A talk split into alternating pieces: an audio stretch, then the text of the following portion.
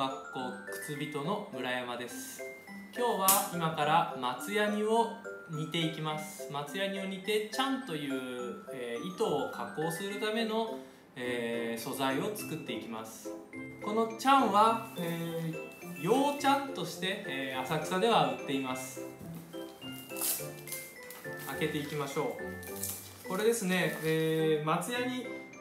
かなり石のように硬いものもあればすでにこの状態段階でですね、え、松ヤニ同士が当たってか粉々になっている部分もあります。ですからこういうところにもボロボロボロボロと出てきているんですね。ですから開ける時もちょっと注意して、えー、室内でやる場合は部屋がなるべく汚れないようにしましょ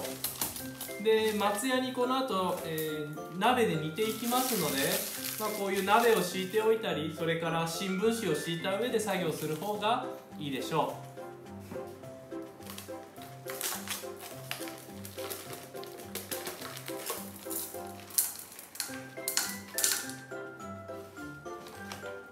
箱を開けるとですねこんな風に、えー、入っています。大小いろいろ入っていますが大きいやつは溶けにくいので砕きながら使った方がいいです。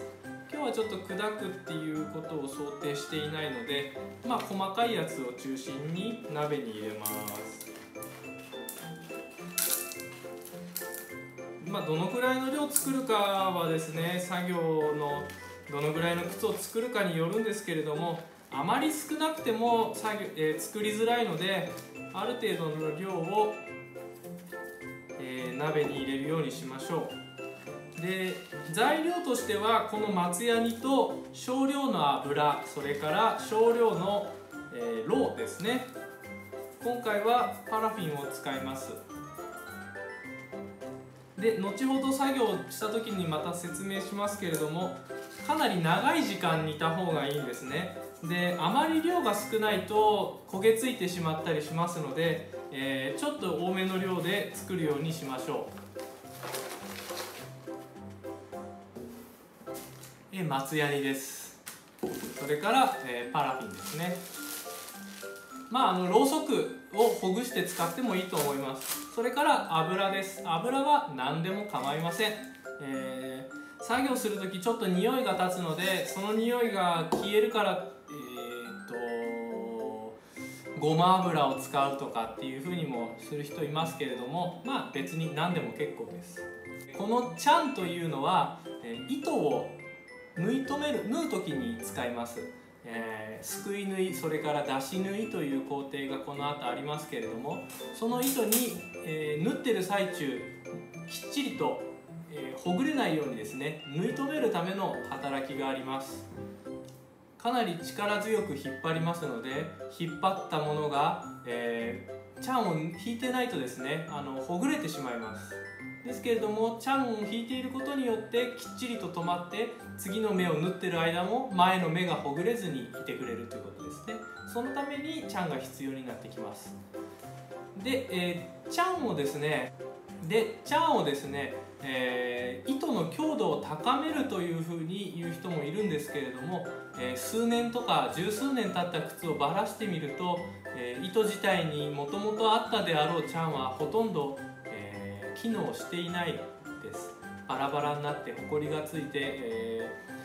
作った時のような粘りがあって糸を縫い留めているかというとそれほど強い効果を発揮してはいません。実際の強度は糸の太さにあると思っていいと思います。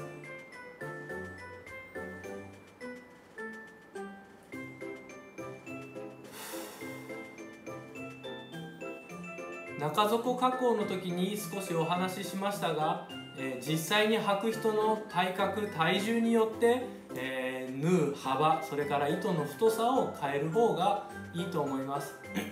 糸の太さを一定なのに、えー、チャンをいっぱい引いたから糸が強くなるとかそういったことはないと思っていただいた方がいいのではないでしょうか、えー、あくまでも強度は糸の太さそれから縫い目の幅そういったもので、えー、調節していきます。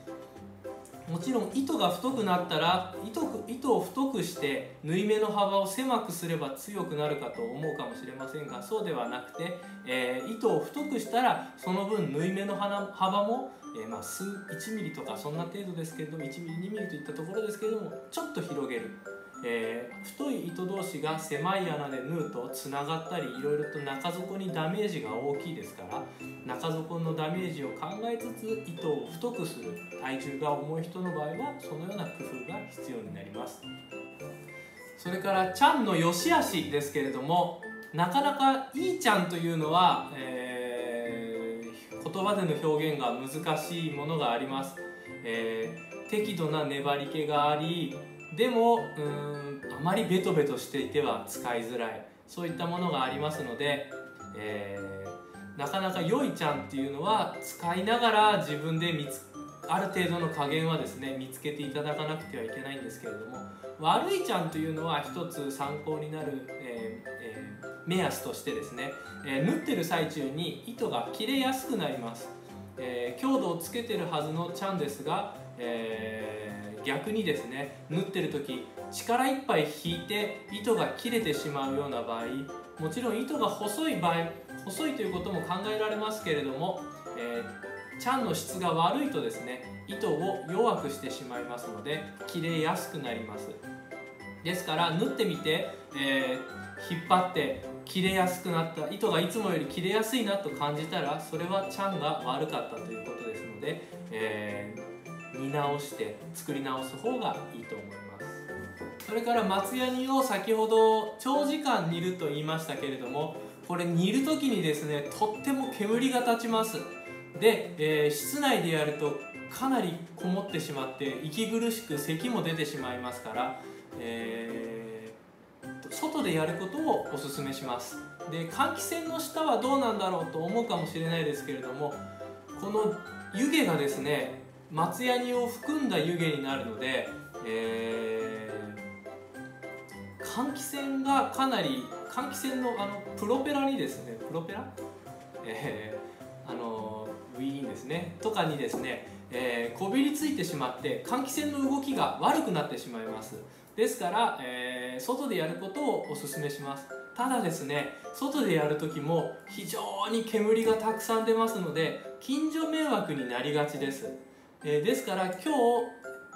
この後チャン外で加工しますけれども、